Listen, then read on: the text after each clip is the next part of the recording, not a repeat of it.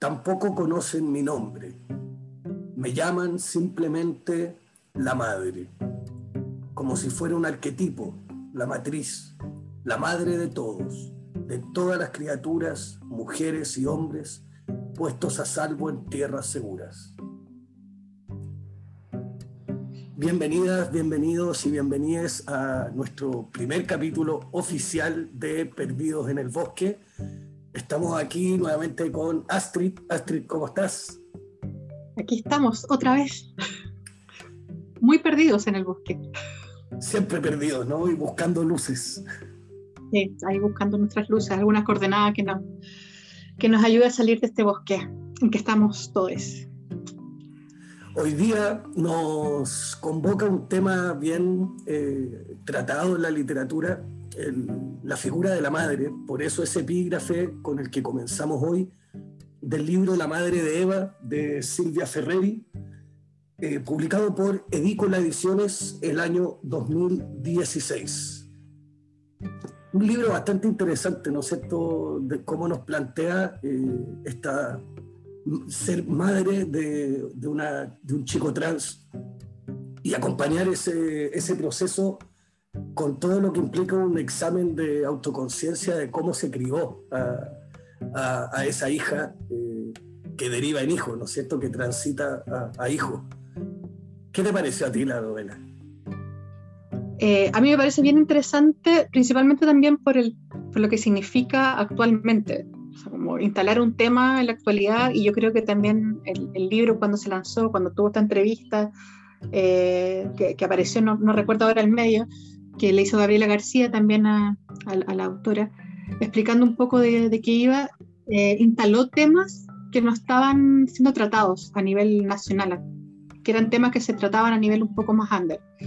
Ahora, el nivel, o sea, el tema de hablar de la madre o la maternidad es un tema que da para largo, podríamos estar eternamente hablando sobre esto, haciendo mini podcast sobre distintos aspectos. O sea, da para tesis, absolutamente. Eh, pero yo quería partir igual pensando un poco para, para ir planteando esta conversación, siempre de la misma forma que, que nos interesa, no solamente abordando el libro, sino también abordando distintos tipos de relatos, pensar en la figura de la madre con distintas características que se asocian a ella o a la maternidad. Como hay características que pueden ser tomadas obviamente por el lado eh, más positivo o más negativo. Por ejemplo, partir por la protección, sobre protección por el otro lado. O el tema de, las expectativas que puede tener una madre eh, por, su, por sus guaguas y por sus futuras personas. Eh, la culpa, también la figura de la madre como si fuera un, una figura unidimensional, como que no tuviera matices de por medio. Eh, la madre también vinculada como la ternura o el cuidado, la vigilancia también, esas madres dominantes, y las madres sacrificadas o las madres celosas también. Ahí entra otra figura también de relación madre-hija, por ejemplo, que es otro tema que también da para muy largo, pero pero que me parece importante tener como en cuenta que son las palabras o adjetivos o características que asociamos a la figura de la madre y la relación que tiene esa madre con su entorno. Eh, no sé, yo pienso enseguida en, eh, en las madres y como es inevitable, ¿no? no es mi favorito, menos en estos tiempos, pero pienso en esa madre de Woody Allen, que creo que hemos comentado otras veces, esa madre omnipresente que está todo el rato ahí, y que en una de las películas, que es un corto en realidad, de historias de Nueva York, es una madre que desaparece en un acto de magia, literal, en un acto de magia, y aparece sobre el cielo vigilando a su hijo constantemente y hablándole, y hablando con el resto de las personas que la pueden escuchar y la pueden ver sobre su hijo. Y es una forma divertida de verlo, pero también es, una, es un tipo de madre que conocemos. Qué interesante esa parte, como ese acto de magia. Eh, quisiera tomarme justamente eso, porque en, el libro Nostalgia de la Madre Muerta de Federico Zulita, en una parte Federico plantea la idea del teatro del espejo eh, como un lugar bastante mágico en el cual tú te encuentras a, a quien perdiste en ese teatro. Aparece actuando de verdad la persona a la cual perdiste y tienes un, un momento de encuentro con esa persona. Y es muy interesante cómo ahí ya todo lo contrario de esta madre omnipresente es la ausencia de la madre la que cobra el protagonismo y cómo su ausencia es la que logra configurar a, a, estas cuatro generaciones de hombres que han perdido a su madre que nos plantea Federico en su, en su novela, publicada por La Pollera Ediciones el año 2020, así que además es una recién salida del horno. Y, sí. y, es muy bonito, muy conmovedor ese encuentro en el cual el, el protagonista no sabe si interrumpir la obra para subirse al escenario y abrazar a su mamá que está ahí, o, o, si es que al hacer eso, que es lo más brutal con lo que se encuentra, va a romper esta magia y se va a dar cuenta que quien está en realidad arriba del escenario es una actriz y no es su madre, y va a romper ese momento mágico. Eh, eso, a mí me, como quería conectarlo con lo de Woody Allen porque es como el, mismo principio mágico, pero llevado eh, a, a, a, mostrarnos dos madres absolutamente distintas. Sí. Qué, qué fuerte igual el tema del, del duelo de perder a una madre, eh, también es inevitable. Yo pienso en otro libro que tengo acá, aunque no lo vean, se llama No se trata de mí, de Constanza Salazar, que está editado por Catalonia, y que es el relato del, del, del duelo de una madre que, que fallece. Y, y, es bien increíble porque es un libro bien, a diferencia, claro, no hay, no hay magia de por medio, sino que es, es, es el duelo mismo, como con todo lo que implica y es el vínculo también con, con todo lo que implica, con, la, con, las luces y con las sombras. Entonces igual es un... es bien potente. Igual es, es bien terrible, pero el año pasado creo que aparecieron varios libros como que trabajaban el tema. Estoy pensando también en, en el libro eh, de Nona, si no me equivoco, es 2020. Sí, 2020 sí. también. Y que también es un libro bien potente que trata sobre eh, la enfermedad de una madre, pero trata, claro, sobre distintos temas más que lo van cruzando, pero eso es lo interesante de, ese libro. Sí, que es muy de la escritura de la nona, ¿no es cierto? Esta escritura media eh, de constelaciones, como que va conectando y que también, digámoslo, eh, nos toca particularmente porque es un poco como nosotros estamos concibiendo este podcast, eh, desde unir constelaciones. Y sí, es bien interesante cómo a partir de, esa escena primaria que es el examen el examen que se hace la, la, la mamá de Nona Fernández en, en, el libro, cómo a partir de esa pura escena nacen o se bifurcan estos otros temas que va tratando, como el tema de las estrellas, la memoria, estos hombrecitos pequeños en el cielo sí, que, no, que, no que nos están mirando, ¿no es cierto? No, bellísimo, bellísimo. Y también el año 2000, no, 2019 fue que se publicó Ella estuvo entre nosotros, eh, que publicó Overol de Belén Fernández Llano, que también ahí nos plantea eh, la pérdida de la madre como, como un suceso que marca la familia completa. Y es súper, súper eh, interesante como a pesar de que la narradora del libro es una niña de aproximadamente 15 años, pareciera tener una profundidad, una lucidez de mirar su entorno y cómo va eh, la enfermedad y posterior muerte de la madre, cómo va, cómo va minando las voluntades dentro de la familia, el, el cómo es el papá, cómo actúa el papá, eh, la precariedad de la salud en Chile. En el fondo va agarrando muchas, muchas temáticas desde esta inocencia de una niña de 15 pero eh, de una inocencia que al verse expuesta a la, a la, ausencia y a la muerte de la madre, la obliga como a crecer de golpe. Y ahí vemos que ocurre este, esta otra transformación en, en la protagonista. Es bien triste, como, como dice la, la misma Belén, eh, la novelita triste, así le dice. Sí, sí, súper triste, de hecho. Yo quiero irme por un lado un poco más esperanzador. Eh, también quiero nombrar este libro que no había pensado nombrarlo hasta hasta, bueno, dijiste algo en particular que me, me llamó la atención, pero el, el, el hecho de, de, esos libros tristes del año pasado que, que aparecieron, eh, también apareció este libro que se llama Madre Medusa, de Kitty Krauser, que es una autora e ilustradora belga, y está, está editado por Ecaré, acá llega por Ecaré Sur, y es una joya, así como de verdad una joya que habla de una madre sobreprotectora que cuida a su hija, tanto, tanto que no lo deja de repente jugar con el resto y está siempre protegiéndola y es algo muy hermoso porque aparece este, este cabello de ella que tiene una larga cabellera y que envuelve a su hija, como si fueran tentáculos al final. Hay mucho cariño y ternura, pero al mismo tiempo una sobreprotección así excesiva. Eh, y claro, obviamente el libro evoluciona hacia cumplir un final más esperanzador, pero que no quiero contar. Pero es muy bonito también como, como grafica el hecho de cuidar, como abrazar, proteger y como separar del resto. Como que la sobreprotección significara ocultar a su hijo del resto. No sé, qué pasar todo hecho. O sea, más gráfico que la burbuja, imposible. Es, es que es bien impresionante. De hecho, me acordaba ahora de una película que se llama Home con Isabel Huppert, que también tiene eso de, de, una situación muy anodina, de que ellos viven cerca de una carretera y esta carretera en algún minuto se termina cortando, la están arreglando y esta madre empieza como un torbellino de, locura de querer proteger a su familia, su hogar, y empieza a eh, emparedar todos, la casa completa. Y, también esta sobreprotección así excesiva, de mantenerlo como en nido. Igual rayando un poco, pero que para mí están vinculadas. Obviamente la otra es un poquito más oscura que este libro, que es más bien luminoso, pero tiene que ver con eso. Ahora, lo bueno es que los vínculos con la madre no siempre son así.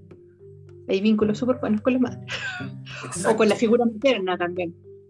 Eh, que creo que lo habíamos comentado con el libro, por ejemplo, de, Luisa Rivera, eh, que, siempre se me olvida el, nombre del libro. el libro que en aquel faro. En aquel faro. En aquel faro editado por Liberalia, que de hecho estuvo ella presentándolo acá en 2019.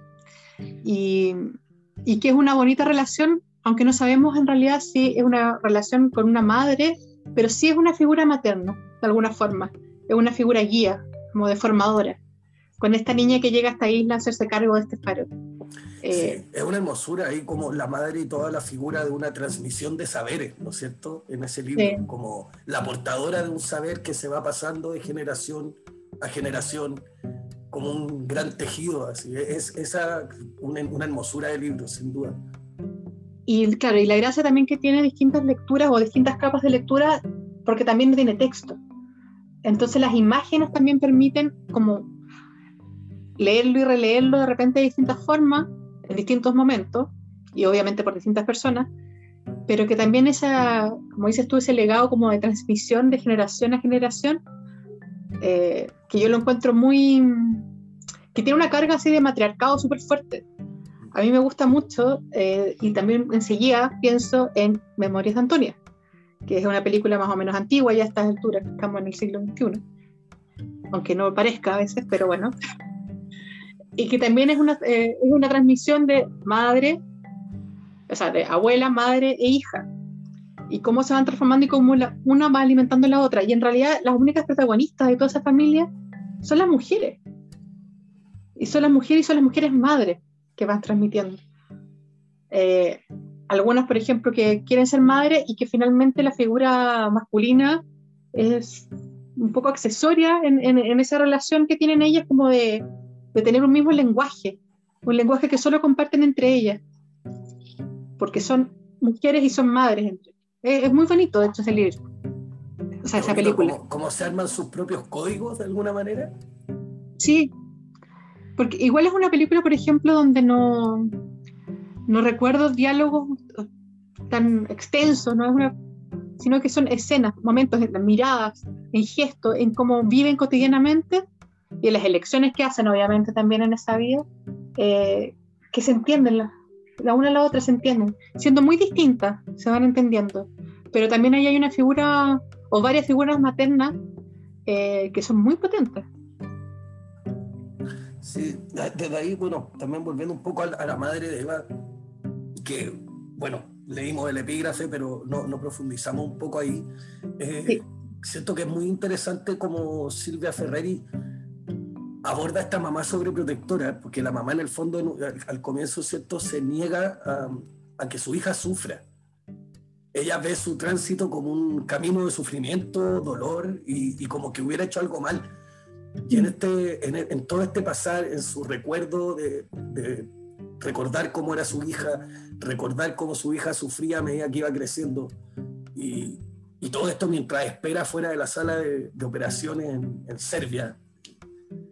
La, la, hace como la hace despertar hacia un hacia entender que en el fondo la, sobreprotección no, no, era una solución a nada, que el destino de su hija eh, iba a terminar siendo el que su hija decidiera sin importar cuánto ella hiciera por eh, tratar de, eh, en sus palabras, salvarla de alguna manera. Sí. Es más, o sea, yo creo que mientras más, más sobreprotección o más resistencia de alguna forma, más fuerte es la decisión, ya sea, o sea la, contraria, incluso la misma, pero más fuerte es esa reacción, esa respuesta ante esa sobreprotección. Sí, sí. Desde ahí es bien bonito cómo la madre termina dándose cuenta que al final el, el amor parece ser que, que, no se debe manifestar en forma de sobreprotección, sino de aceptación. Bueno, el amor suele ahogar muchas veces. Y el amor es, también es como, ya esto me pongo un poco más, no quiero, poner, no quiero irme por esa línea, pero el, amor también implica desapego. Sí, bueno, ciertas corrientes del amor que ven el amor como eso, porque sabemos que el amor romántico... claro, pero no, no quiero irme por el lado del amor romántico, sino el amor también como el hecho de, de formar a, a, otro ser humano y que está formando a otra persona, no es como una extensión tuya. Eso, qué importante eso cuando decía y el tema de las expectativas. Justamente tiene que ver con eso, dejar de poner expectativas en, una otra persona solo porque es hija o hijo mío y, comenzar a verlo como un ente independiente que tiene sus propias voluntades y sus propios sueños. Claro. Eh, ya aquí es un poco más extremo, pero también es un caso, por ejemplo, que tiene una hija que tiene otras expectativas, otros sueños, otras aspiraciones, otra forma de relacionarse con el mundo o intenta tenerlo a pesar de ser Carrie. Eh, por ejemplo, y con esa mamá muy opresiva, muy supersticiosa, religiosa a un nivel ya, eh, o sea, no eh, a un nivel bien enfermizo, y ella tiene otras expectativas, quiere vincularse con el mundo, pero no tiene las herramientas porque nunca se la dieron, porque estuvo tan sobreprotegida que no se la dieron. Y si bien este ya es un caso extremo, eh, yo creo que también tiene relación con el hecho de las expectativas de la madre y, la hija. O sea, como en ese vínculo que, que, es bien intenso. Por lo general, los vínculos de madres con hijas son bien intensos, te puedo decir. experiencia mucho, mucho testimonio también de cercanos. Bueno, y, si, y, si, de madres castradoras podemos hablar ahí, la, la madre eh, en psicosis de Norman Bates. Ah, eh, ya... inevitable volver a ella, sí. Yo también estaba pensando en ella, como la veo reclinándose en, en esa mecedora que tiene. Eh, sí, es como la clásica madre omnipresente que nos que está sin estar. Claro, la madre panóptico. Eso, sí, lo habíamos conversado la otra vez, sí, Ese, es el término. bueno, pero ahí, ahí, va también un término que, que hace el año pasado, de hecho, en, un curso que tomé, que hablaban del horror maternal dentro de, películas. Y, claro, está lleno de horror maternal, hay mucho. Eh, mamá querida, por ejemplo, estoy pensando en, la relación que tenía, que está basada en un libro de memorias de, de la hija de Joan Crawford, la hija adoptiva de Joan Crawford, y, que es tremendo. De hecho, de, bueno, Joan Crawford era brutal, eh, como, o sea, con todo lo interesante que puede ser ella y todo lo que me gusta en sus películas, pero como persona era complicada, eh, muy complicada. Eh, y ahí también, por ejemplo, en esa película también eh, eh, ese vínculo muy tóxico entre las dos, así como de, de, formar y deformar a alguien. Y de otra persona de estar como con señales mezcladas un poco que, que, que la figura materna te está indicando y te va generando una relación tóxica con el mundo, que tú muchas veces a veces no eres capaz de ver pero en algún minuto te das cuenta de eso. Y que debe ser tremendo darse cuenta. Como que la figura materna en realidad tan, entre comillas, maternal no era. Eh, sí, eh, pero claro, por ejemplo, estoy pensando desde El Exorcista o El bebé Rosemary, también que tiene que ver con, con ser la, la madre del enviado por el diablo, del diablo mismo, no sé, lo encuentro espantoso. Pero también lo que implica, o sea, como igual tu guagua. O claro, el exorcista también, o sea, como eh, Owen es el otro también, que si ven, son puras películas como de madres que están esperando o que tienen una relación aparentemente de, amor y temor a sus hijos. Eh, que es bien tremendo. A veces me pregunto si es que esas películas no será que lo que hacen, eh, tal vez indirectamente o sutilmente, eh, es una crítica a, ese deseo maternal a toda costa, como o a la reducción de la mujer a la figura exclusiva de madre, ¿no? como una forma de, de ser, de bueno, esa clásica frase como una mujer está completa eh, hasta que es madre. Bueno, es lo que eh, al principio, que con el rol de la madre como o de la persona que es madre como solamente tiene esa dimensión, como que no tuviera ninguna otra dimensión. Ninguna de las otras es válida frente a esa que es como la principal para, para la mujer, según mucho. Pero yo creo que se va a hacer tema de otro, de otro, de otro episodio sí. Perdidos en el porque da para harto y, sería interesante de hecho abordarlo, eh, también con, la, con las vivencias que hemos tenido acá a nivel de, de feminismo, de, de, conversaciones, de reflexión que se han, que se han hecho y, y, de cosas nuevas que están pasando, como en el sentido de, de, de lo que se habla en torno a la maternidad. O sea, y obviamente ahí podemos retomar el libro con que siempre volvemos de Lina Meruane. Siempre volvemos a este libro, es como que está súper presente en nuestras conversaciones. Pero sí, de todas maneras yo creo que es un tema a abordar. Eh, pero sí, no sé si me quiero ir por ahí ahora.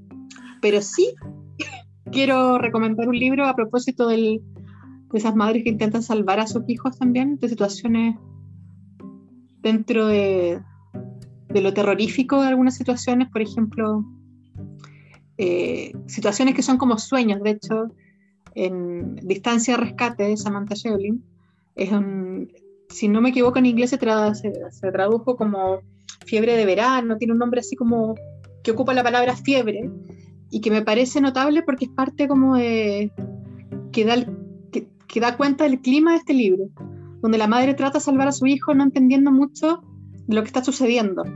Y el libro igual trata sobre el tema sin abordarlo directamente, pero, lo, pero está ahí planteado de los campos de soya transgénicos en Argentina. Y ya hay una... Es un libro como que está todo como una nebulosa. De hecho, es bien impresionante porque el libro implica meterte en el personaje de esa madre. De verdad hay una sensación física, la sientes eh, como en ti, como de verdad sientes esa confusión y esa desesperación también por no entender lo que le está pasando a tu hijo. Eh, y bueno, Samantha Shevlin como especialista en mantener eh, esa tensión. A mí me impresiona porque es de las escritoras que yo creo que, que es más notable de, de, Latinoamérica, pero que hay libros de ella que de me dan susto también justamente por eso. así de notable, así como eh, por esa tensión que crea. Es capaz de, de armarla muy, muy, muy bien. Tiene una facilidad con el tema de la arquitectura de las frases, de qué sacar, qué decir, cómo decirlo o no decirlo. Pero impresionante. Tremendo ese libro. Hasta recomendación. Sí, bueno, de la madre. Sí, no, es súper bueno, súper buen libro. Es un libro, de hecho, que, que, a mí me tocó conversar con ella alguna vez y, y comentaba que es un, ella normalmente es cuentista y que era un cuento que le salió mal, porque le salió muy largo. En fin, si eso salir mal. Eh. Ojalá todos nos equivocáramos de esa manera. Ojalá, ojalá todos nos equivocáramos de esa manera. Oye, se nos van a quedar un montón de cosas en, en, el tintero, pero yo creo que de todas maneras es un tema que podemos ir retomando, porque, nada, teníamos tenemos pensado, yo creo que en nuestra cabeza hay como listados completos de recomendaciones por ese lado, tanto de libros, películas y, también literatura infantil, que, que también es una de mis debilidades. Aunque no me gusta llamarla literatura infantil, sino que es literatura, pero, pero cuentos, álbumes que podríamos ir conversando. Sin duda, eh, hay tópicos que van a seguir saliendo porque hay harto para seguir conversando eh, y, hay también otros tópicos que no queremos ir dejando afuera en, los distintos episodios de Perdido en el Bosque.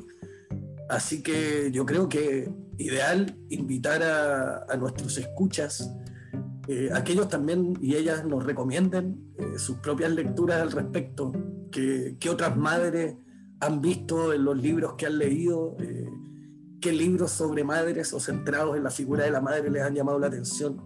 O películas o documentales, también como ampliemos el, como el, o sea, no, rompamos un poco las barreras de los géneros, por decirlo así, de los formatos. Eh, nos interesa mucho contar como, con, sus apreciaciones y seguramente nosotros vamos a estar sumando algunas también de forma gráfica después. De todas maneras, Así que invitadas, invitados y invitadas todos a seguirnos en nuestras redes sociales, en Instagram como Perdidos en el Bosque. Y, atentos a las plataformas en las que va, vas a continuar saliendo un próximo episodio de su podcast favorito.